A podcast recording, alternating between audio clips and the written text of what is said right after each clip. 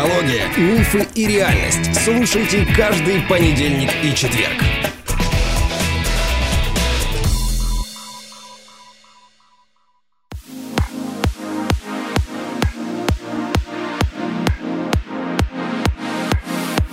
Добрый день, дорогие друзья. Привет, Андрей. Вижу, у тебя уже листочки заготовлены. Да, привет, любимая. Да, есть немножечко вопросов к Блиц, проекту и к тебе. Да? Блиц у нас очередной Блиц. Наверное, стоит сказать, что у тебя есть какое-то сообщение о том, что ты готова принять какого-то человека Мне, к себе. да, у меня хорошие новости для тех, кто хотел попасть ко мне, но никак не мог себе это позволить.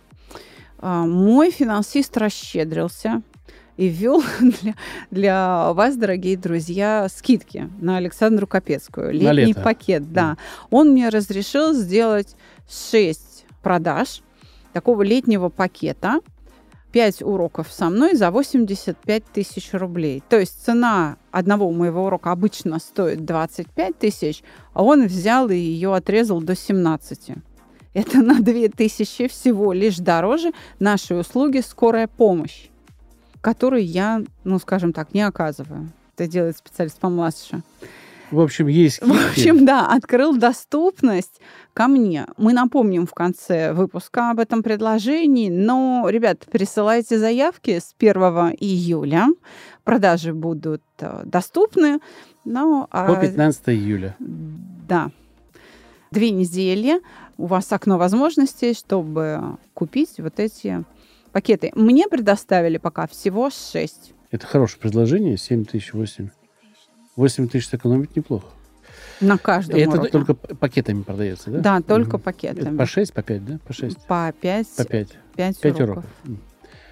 Слушай, ну за 5 уроков Да, у да, нас, да. у Мы нас, решаем э, все проблемы. Ну, все не все, но, например, вот всю зиму я работала с людьми, у которых игровая зависимость на ставках. Мгм. Игроки на ставках, больше пяти уроков еще никого не было. Мгм. Даже 6 уроков не требовалось. То есть вот игры на ставках за 85 тысяч это проблема вполне решаемая. Если кто-то придет э, на шестой, ребят, ну э, это будет что-то выдающееся. Ждем вас на сайте, ждем Александры. Переходим к вопросам. Алена задает вопрос. Добрый вечер. У меня есть еще один интересный вопрос на Блиц. Как правило, у женщин бывает состояние завязано на гормонах. Какие-то краткосрочные, какие-то более длительные. Но смысл в том, что умом ты все понимаешь. Что, возможно, не совсем объективная реакция. Но организм просто в данный момент работает так, чересчур экспрессивно или чересчур меланхолично. Это все прорабатывается через стыд, вину или все-таки есть какой-то компонент для работы с физическим состоянием? Какой хороший вопрос. Надеюсь, что после ответа на него мы возобновим продажи нашего курса для беременных барышень, которые боятся рожать или хотят как-то гладко пройти беременность. Но по сути это намек на э, беременность, на то, что вот такие э, нежные, да, деликатные состояния женщины она не может контролировать. Она действительно не может контролировать свои гормоны, если она в состоянии беременности или в состоянии климакса вошла с э, большим э, грузом эмоционального стресса. То есть вообще речь идет о саморегуляции. Поэтому ответ на вопрос Алены будет такой. Да, можно. Буддисты это делают через медитации.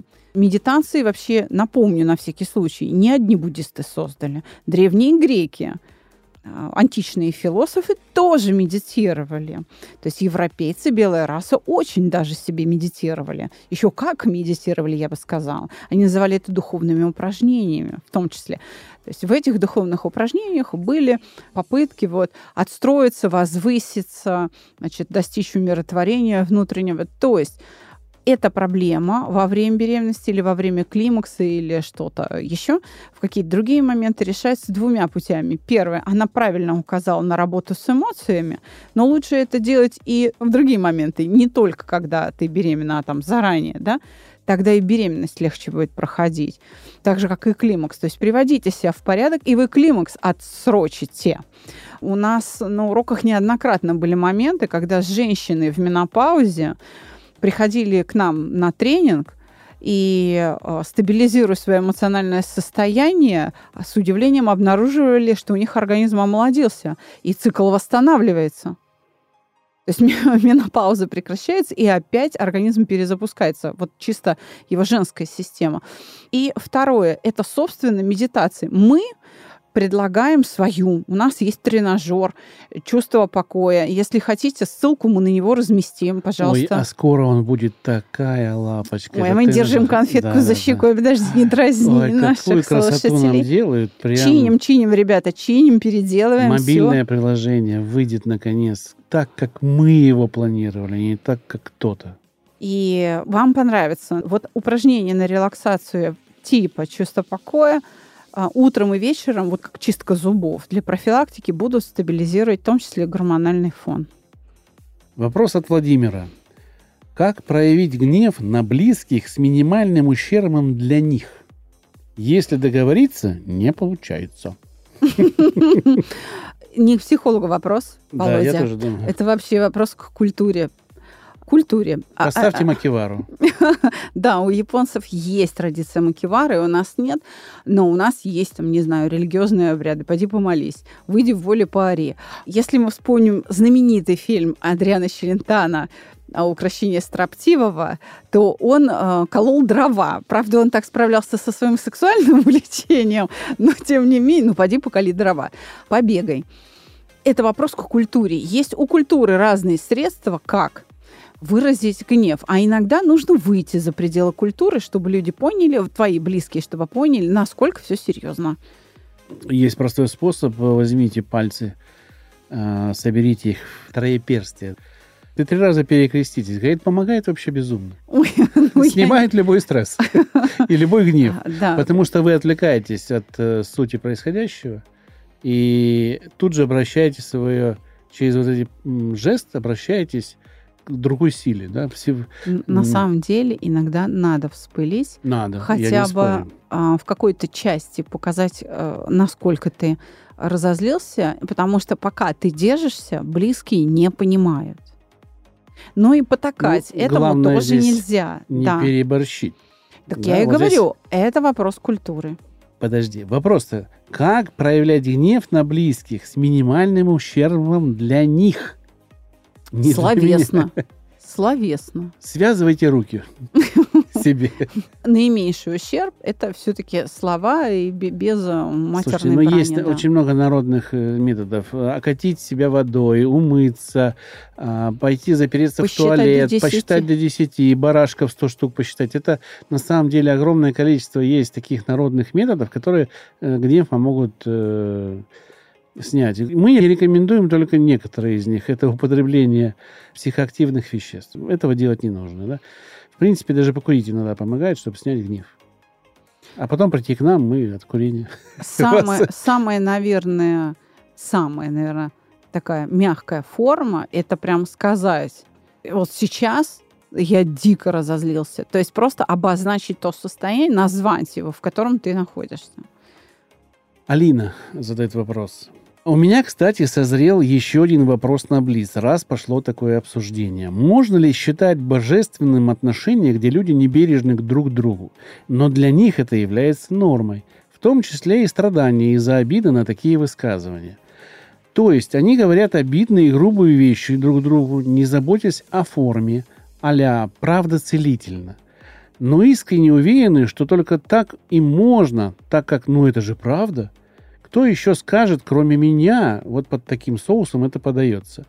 Неуважительный или небережный формат изъяснений для них – норма, ведь они делают это из лучших побуждений в любви и из любви, не утруждая себя более мягким подходом к человеку. При этом сами могут обидеться и на тон высказывания в их сторону, и на форму. Течением времени появляется некое душевное огрубление в ответ на такую правду – даже если она и помогает, то есть у людей, у которых такой формат, это не норма, в ответ теряется трепетность и душевность, искренняя бережность. Да и у тех, для кого норма, тоже.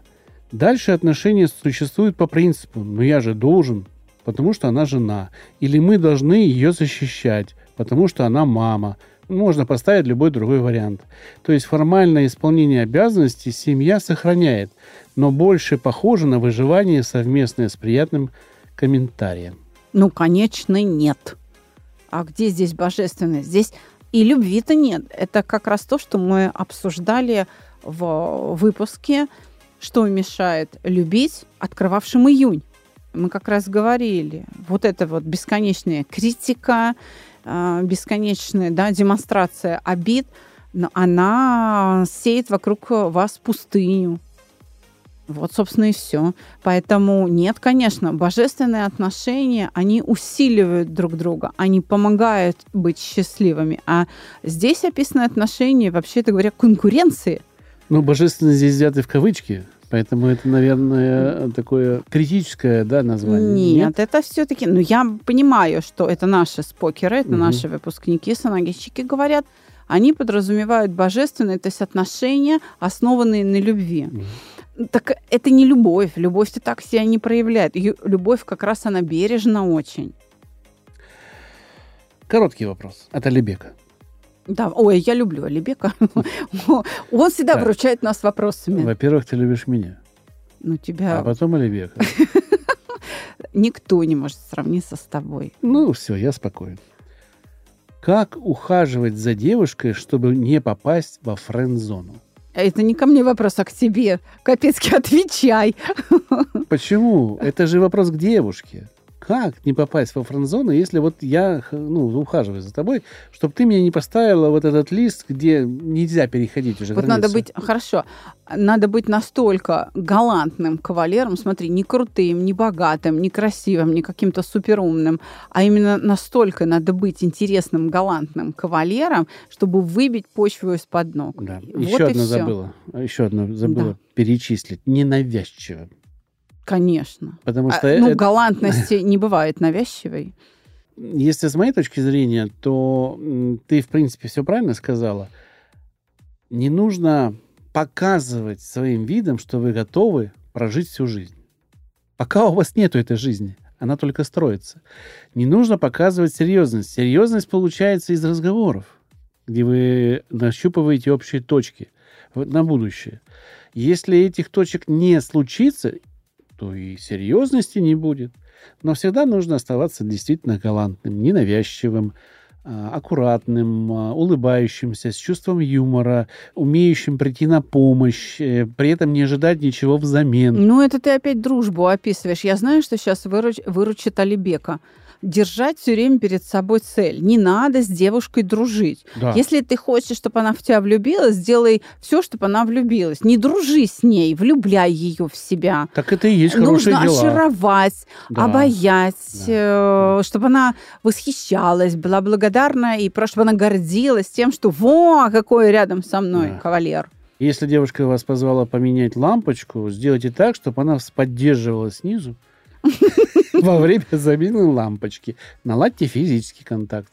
Иными словами, девушка должна, вообще говоря, хвалиться и говорить, во, какой у меня есть человек. Тогда она, конечно, она скажет, такой обалденный парень, должен быть моим. Ей должно быть жалко, понимаете, с вами делиться с кем-либо еще. Вопрос от Елены. Сейчас очень много практикующих астрологов, тарологов, нейрокоучей, последователей той или иной медитации, гадалок и так далее. И часто люди обращаются к ним за помощью, чтобы найти ответы на свои вопросы. И некоторым действительно помогают такие специалисты. Ну, по мнению самих посещающих. Угу. Значит ли это, что такая нетрадиционная психологическая помощь действительно может помочь человеку ответить на вопросы и помочь с решением проблем в жизни? Или все-таки такой подход дает временное прозрение, и со временем человек все равно вернется к тому, от чего пытался уйти? И еще добавлю, если же эффект прозрения временный, то как дать понять человеку, если он твой друг, родственник, близкий человек – чтобы обезопасить его от потери времени, денег и заблуждений. Да, могут такие специалисты помогать, и они помогают, смотря что является целью обращения.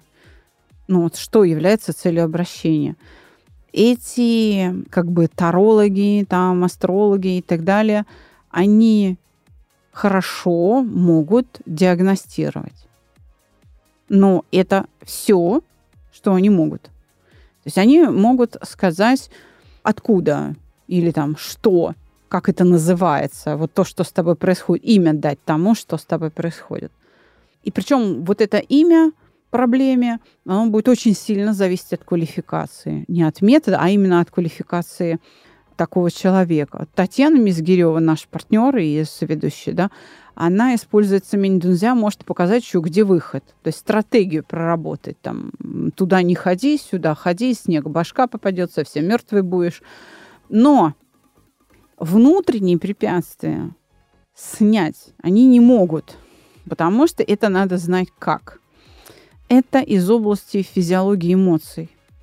И этим они не владеют. Или вообще не владеют, или настолько низкого качества, что оно не поможет. Поэтому диагностические вопросы, пожалуй, да, но очень зависит от квалификации.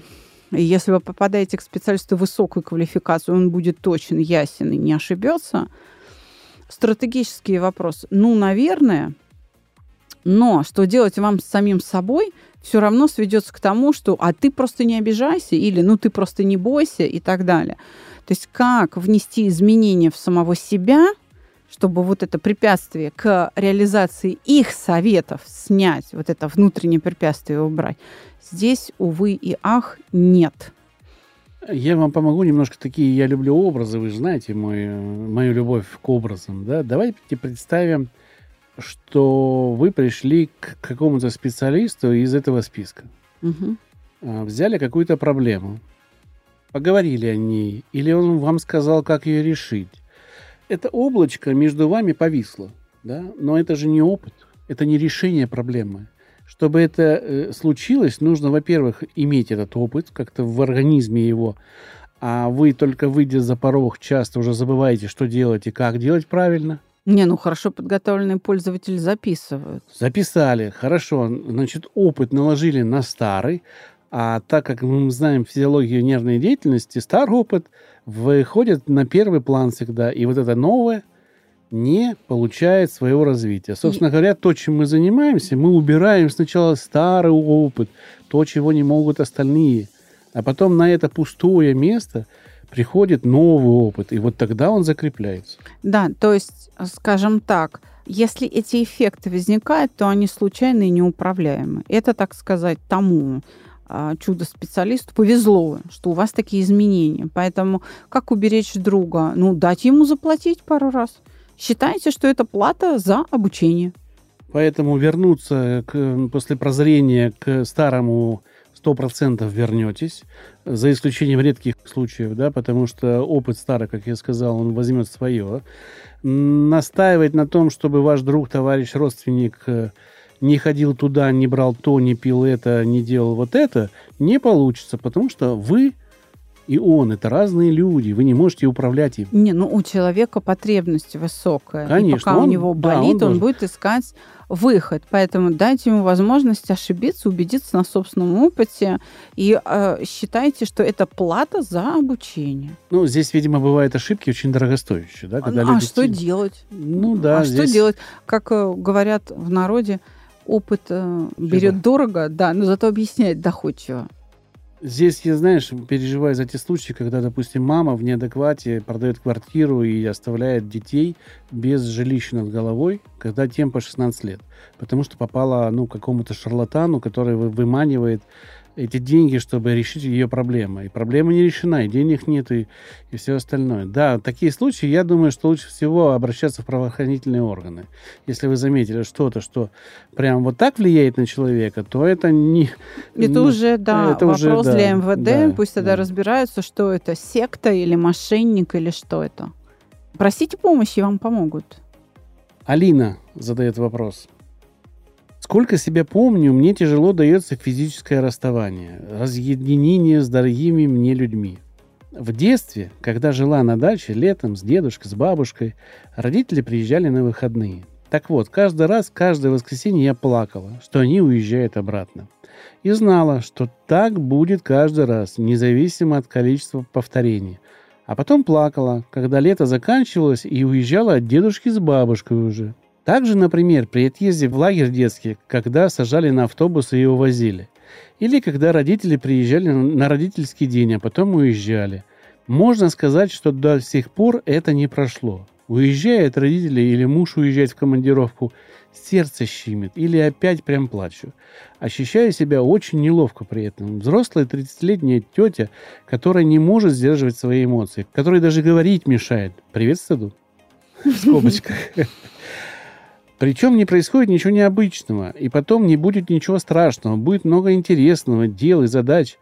Я обожала дачу, обожала детские лагеря и общение. Я ехала туда с удовольствием и предвкушением. Я не против побыть и сама с собой. Для меня не проблема занять себя чем-то. То есть все, что после, то классно. Я не страдаю и наслаждаюсь моментом. К тому же это не полная изоляция, связь все равно есть. А потом опять будет встреча и так далее. Но вот момент расставания – это прям более взрыв. Как это угасить? А то порядком надоело что это сильнее меня, и я не могу даже слова вымолвить, так как расплачусь или уже плачу. Я знаю, что будет, и все равно. Я могу начать плакать даже от одной мысли о том, как это будет, поэтому стараюсь не думать заранее. Переживаю момент и живу дальше. Но хочется как-то избавиться от этой истории или хотя бы уменьшить ее до легкой меланхолии. А какая милая, влюбчивая и очень сентиментальная девушка. Эта сентиментальность вообще, так говоря, у этого явления есть имя. Тебе не кажется, что она про меня написала? Да, мне кажется, что где-то в какой-то части это, это есть и у тебя. Да. Мы, мы с ней одной крови да, в этом да, смысле, да, да. да. Но вот такой глубоко чувствующий человек, как угасить это, так сказать, наше ноу-хау я оставлю в секрете. Ну, если коротко, то надо это вот подробно описать выявить архитектуру мышечных усилий, изменить эту архитектуру и повторить все то же самое пережить, но на, на других мышечных усилиях. Но, может, и не надо. Может быть, это ее сильная сторона. Потому что таких людей чувственных немного. То есть, по большому счету, она редкость. Представляешь, то есть она очень глубоко чувствует, но при этом может отпустить, и она все равно остается счастлива и в детском саду, и там у бабушки, и там сама с собой. И, ну, то есть она в целом может освободить человека от себя – несмотря на то, что она так сильно привязывается к людям. И, на мой взгляд, это очень сильная ее сторона. Очень сильная. Ну, ты знаешь, я здесь думаю о другом. Как реагируют люди, когда видят вот это ее состояние? Ведь тогда муж может не уехать, родители могут задержаться, бабушка с дедушкой тоже как-то поведут себя не так. То есть это же обратная реакция, возможно, на ее вот такую чувствительность. И я это думаю... не всегда может быть, хорошо? Да, но мама и бабушка с дедушкой точно с измольства уже привыкли и знают, ой, да это плакса, ладно, все, иди. То есть они уже не реагируют. Вот мужу, наверное, да, будет тяжело. Но в этом смысле тогда надо говорить о том, что дети, которые будут э, у нее рождаться, они будут это перенимать. То есть, если она считает это слабостью и страданием, то они, конечно, научатся и передавать это по наследству через вот такую вот, ну, демонстрацию такой модели поведения, может быть, и нецелесообразно. Ты знаешь, я часто в кино видел такие сцены, которые, в принципе, передают то же самое состояние. Но в кино это решили таким способом человек начинает плакать и тут же начинает смеяться, говорит, ой, ладно, что это, я расплакалась, ой, давайте, езжайте, мои хорошие, я вас люблю, давайте. И уходит, и где-то там, может быть, еще э, никто не видит этого состояния, да. А, наверное, стоит перевести вот в это. Потому что от этого избавляться, может, и не стоит. Это ваше, а, как ты говоришь, ну, достояние, что ли, да, да? уметь вот так глубоко переживать. Но уходить в в одиночные какие-то моменты, да, чтобы никто этого не видел, наверное, это будет лучше, чем это будут видеть все. Вот научиться переходить в другое место, когда такое чувство, будет, наверное, самым таким оптимальным, как мне кажется, решением. Как считаешь? Я все-таки считаю, что вот именно такие э, задачи уменьшить амплитуду реакции И это задача для итерационного угошения, и все-таки Алину я приглашу, наверное, к себе. И мы это подправим. Да, мы можем не просто стереть, скажем, такую реакцию, избавить ее, а мы можем поджать, скажем так. Мы можем управлять, я бы так сказала, ходом кривое угошение и оставить чуть-чуть, и закрепиться на этом Вот чуть-чуть, отлично. не уничтожая полностью этот Приглашаем. опыт. Приглашай. Да, научились, слава богу. Да. Так. Ю задает вопрос. Как любому человеку, даже далекому от СГМ, понять, что он эгоистичен в отношениях с близкими, с партнером?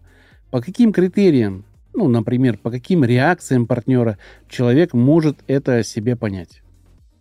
Но если человек рядом с вами несчастлив, если он страдает, то вот, собственно говоря, вам критерий.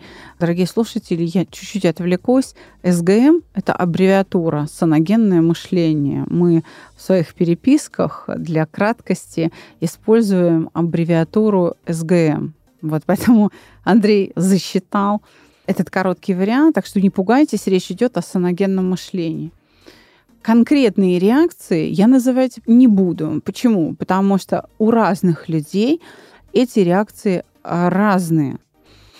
И разнообразие столь велико, вот этот узор а, настолько в природе, в людях, в обществе, он настолько великолепен, что привязываться а, вот если он вот такое лицо сделал, там, скривил губу, это значит, что он несчастлив, я не стала бы это будет ошибкой. Это и не нужно. То есть, еще раз, ваш эгоизм приводит к тому, что человек сокращает общение с вами. Вы начинаете наталкиваться не только на недовольство, демонстрацию обиды, вы начинаете наталкиваться на сопротивление и на уменьшение заботы к вам. Вас будут меньше беречь. Э, Друзья мои, ну, здесь очень просто. Есть такое понятие легкость общения. Если Да. легкости общения нету, ну все. В чем-то Да, проблема. да. Любое общение с близкими людьми, с друзьями, родственниками, любимыми, они строятся на легкости. Если легкости нет, значит что-то не так. Что-то неправильно. Что-то неправильно. Да. Нужно Когда просто, да. правильно, всегда легко. Да, но здесь нужно не, не уйти вот в придумывание того, чего нету, да? Как в том анекдоте, знаете, вот если человек додумывает, э, висит табличка «пива нет», да, человек подходит и говорит, могли бы просто написать «пива нет», а тут вот «пива нет». Вот это и есть додумывание. Поэтому, пожалуйста, не придумывайте лишнего и будьте внимательны. Все, две стороны одной медали, и И вас... Это, конечно, знаешь, это звучит просто, а на самом деле, чтобы это воплотить, надо вон школу мышления у Капецкой пройти. А, То есть э, это э, звучит легко и просто. А вот этими простыми э, вещами овладеть очень нелегко. Послушай, Микеланджело был великим скульптором, но орудовал простыми вещами. Правда? Э, Чего там, стамесочка и долото, и молоточек. Вот, и все. А какие он шедевры делал? Понимаешь? Согласен. Да, то есть это все-таки талант надо иметь. Талант нужно воспитывать. Мы все рождаемся с определенной долей талантливости. Трудоспособность делает этот талант чем-то ярким. Развивает Да. да. А, Вопрос от Кристины. Можно ли считать семьей отношения, в которых каждый сам по себе решает вопросы? Зарабатывает деньги, детей нет, в общем ничего не нажили. Такие друзья-товарищи. Живут в разных странах, но при этом не разводятся почему-то. Зачем такие отношения? Что они дают? Ну, у вас здесь противоречий очень много в вопросе в Да самом. нет там никаких противоречий. Она прекрасно знает ответ. О чем ты говоришь, Андрей? Да. Она знает прекрасно ответ. Это просто человек, видимо, решил об нас э, подумать. А, ну То хорошо. есть, конечно, она знает прекрасно, что такие отношения семьей не являются, и смысла как семья не имеют, как дружбы имеют, а как семья не имеют. Вот, собственно, и все. Просто, ну, наверное, ей нужна какая-то поддержка наша, знаешь, подтвердить, что да, она правильно думает. Да. Да, Кристина, вы думаете правильно. Это с точки зрения семьи бессмысленно. Почему не разводятся? Ну, тоже потому что так удобно. Это вот как бы не по-дружески, что ли. Я сказал о противоречиях с точки зрения того, что вот этот вопрос, зачем такие отношения, что они дают, судя по характеру задавания вопроса, уже в, в голове отвечены. Не Да. зачем, ничего не дают. Да, Просто совершенно. примите факт того, что их нет. Все. Да. Ну, что они могут давать? Социальный статус. Я замужняя женщина или вроде как я женатый мужик. Социальный статус. Вот. И все. Ну, если он важен? Да, и просто ну, не разводятся, например, допустим, не хотят потерять этот статус. Но это фикция. Владимир задает вопрос про родителей. Они обижаются, если я им звоню не так часто, как им хочется, и показывают это игнорированием или пренебрежением. Но я не хочу звонить им часто, это будет насилием для меня. Да и на работе занят, и есть своя семья. Получается, я между двух огней. С одной стороны, могу потакать их желаниям и мучить себя. С другой стороны, могу не звонить. Но тогда буду терпеть вину, так как они обижаются, и меня это задевает. Как разрешить этот конфликт, чтобы не мучиться родителям по 55 лет? Молодые, молодые, молодые вообще, не понимаю, в чем проблема. Я со своим сыном вообще могу 2-3 месяца не созваниваться и не обижаюсь, что мне никто не звонит. Ну, потому что качество встреч ваших с сыном достаточно высокое. Да. Вот за два месяца не виделись, увиделись э, мы тут с Иваном, и вот само качество этой встречи, такое погрожение друг в другу, оно довольно глубокое. И поэтому ты не чувствуешь себя ущемленным в этой сыновней любви. И я хочу сказать, что это первое, на что надо обратить внимание, что вот качество этого контакта, оно должно быть настолько удовлетворительным, чтобы был запас, так сказать, холостого хода. А потом не стоит побуждать людей попрошайничать в попытке восполнить вот этот дефицит внимания. Ну, говорите им о том, что вы их любите. Просто говорите им о том, что вы их любите, что вот вы о них как раз сегодня думали – сами с утра поздоровайтесь, там, не знаю, мем какой-то пришлите в э, мессенджере. И постепенно, это не, там, не в две недели, не, не в 10 дней, там, может быть, даже не месяц на это идет, а довольно большая дистанция, полгода, годик. Но он того стоит, когда а, родители ваши усвоят, что они вас любят, даже если вас рядом нет. То есть они пытаются восполнить дефицит любви с вашей стороны. Значит, что-то с демонстрацией этой любви у вас не так. Вот это первое, что нужно устранить. То есть качество реального такого контакта надо повысить. Это первое. А второе, ну, действуйте на опережение. Восполняйте этот дефицит словами. Слова – это тоже поступок. Думаю, что при каждой встрече лучше именно встречи, не, звонки, а вот там не знаю, сколько раз в год вы можете выбраться к родителям, да, но если вы туда выбираетесь, нужно быть достаточно искренним, не чувствовать зажатости, рассказывать обо всем, что у вас в жизни происходит, и расспрашивать, естественно, родителей о том, что у них происходит, искренне интересуясь вот этим моментом этой энергии хватит на какое-то время. И по телефону можно ее поддерживать. Довольно редко, кстати. И объяснить им, что вы заняты, что у вас есть работа. Иногда вы приходите и падаете. Расскажите о своем состоянии, как вы устаете на работе, если такая работа у вас тяжелая. И будет... Э, они вас начнут жалеть и оправдывать сами. Вот это оправдание нужно создать. Да, но для того, чтобы они начали вас оправдывать, нужно большую дозу да, любви давать конечно, э, конечно. в момент я об этом, реального контакта. Я с тобой не спорю. А начинается это с заинтересованности в делах. Ну и последний вопрос на сегодня в этом блице. Э, вопрос о детях. Наталья задает вопрос. Не смогла по времени поддержать дискуссию по детям. Но возник вопрос. Если у ребенка плюс-минус все окей, то саногенность нужна скорее для общего развития, расширения кругозора и так далее. А если есть проблемы со здоровьем явно психосоматического порядка, что делать? Не стоит к саногенному мышлению относиться как э, к чему-то, что просто расширяет кругозор. Нет, это э, возможности выживания, это саморегуляция, это другой уровень, другой класс саморегуляции. И в этом смысле те, кто выше там в чате писали о необходимости обучать детей саногенному мышлению в там, нежном достаточно возрасте, они, в общем-то, правы. Но это должно происходить, как сейчас принято говорить, нативно. То есть подспудно, не специально, а через вот просто образ жизни такой родителей, когда родители живут так, как живут, переживают так, как живут, рассказывают об этом детям и рассказывают, что они с собой делают.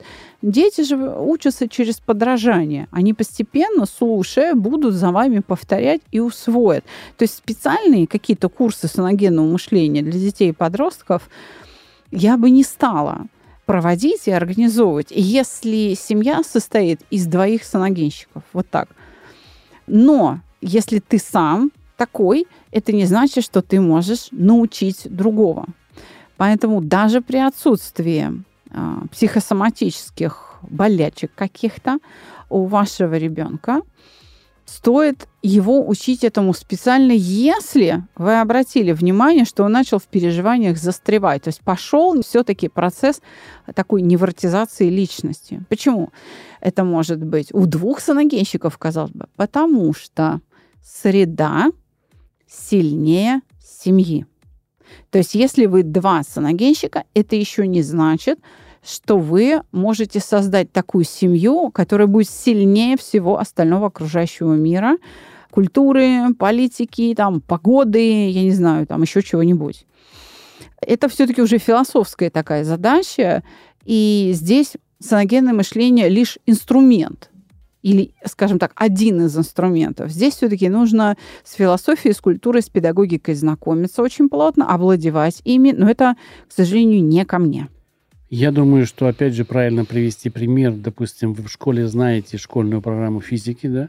Потом вы идете на физмат, и там изучаете физику углубленно, да. А большинству людей это не интересно, но вот вам это интересно, вы становитесь другим человеком, потому что можете решать какие-то нерешаемые задачи физики. А потом вы идете в ядерную физику, да, и там решаете благодаря своим знаниям вообще какие-то космические задачи, которые никто не может решить, кроме вас. Вот, в принципе, саногенное мышление, оно и ведет вас к, вот, к ядерной физике, по, по, по сути. Вы можете решать в своем личном мире задачи, которые другие решить не могут. Я бы, знаешь, как сказала? Это, пожалуй, правильно, я приму это сравнение, но э, я бы больше сосредоточилась вот на какой идее. Если вы хотите, чтобы ваш ребенок не знал физику, а овладел ей, то нужно применять эти знания в быту каждый день. О, смотри, у нас вот тут жир не растворяется. Что надо сделать? Температуру поднять. Понимаешь? И там хоба, все забегало. И так далее. То есть, а это знание физики. То есть решай бытовые вопросы, применяя законы физики.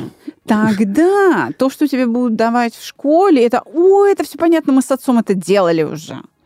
Вот если вы так построите воспитание детей, то не нужен специальный предмет по саногенному мышлению. Но он сам по себе нужен в семье как предмет воспитания. Всем по саногенно-ядерному реактору в семью. Мы работаем над этим, да. мы попробуем это вам дать. Да. Э, в общем, Не быстро, но да. скоро. Если кто-то готов поучаствовать, там, помочь проекту чем-то, не знаю, идеями, какими-то возможностями подключиться к партнерке, давайте мы рассмотрим любые варианты сотрудничества. А я напоминаю, что у нас э, скоро заканчивается июнь. И с 1 июля финансист проекта расщедрился и ввел летнюю скидку на услуги Александра Капецкой. На две недели. Это ваше окно возможностей, в которое вы можете купить 5 индивидуальных уроков у меня за 85 тысяч вместо 125. То есть есть две недели и 6 таких и мини-курсов. мест. Да, 6 мест.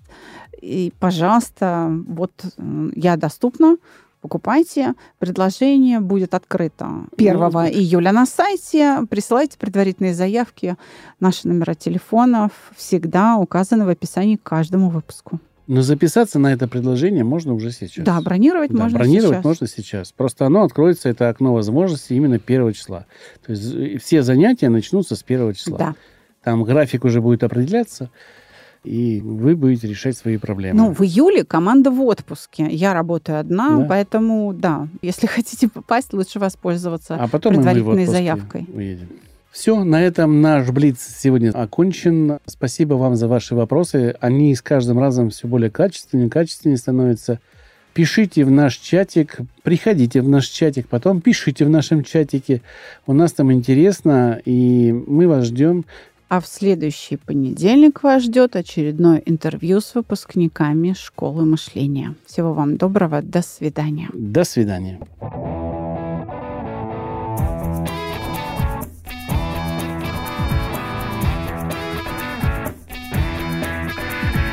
Психология, мифы и реальность. Слушайте каждый понедельник и четверг.